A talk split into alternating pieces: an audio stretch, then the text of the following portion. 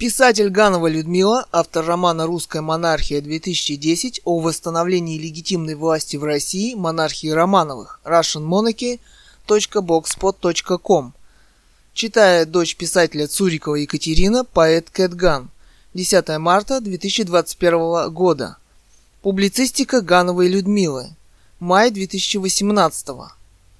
Американская демократия равна электрическому стулу. Елизавета Петровна Романова, русская царица, смогла отменить смертную казнь еще в XVIII веке. Указ от 7 мая 1744 года.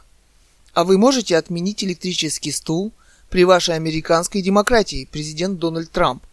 Разве может при демократии существовать электрический стул?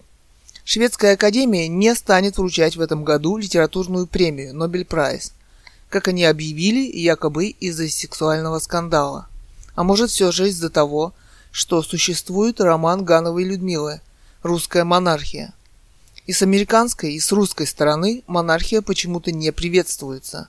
Королю Карлу XVI Густаву, Карл Сикстин Густав, похоже, не захотелось иметь дело сразу с двумя президентами, русским и американским, и их демократиями.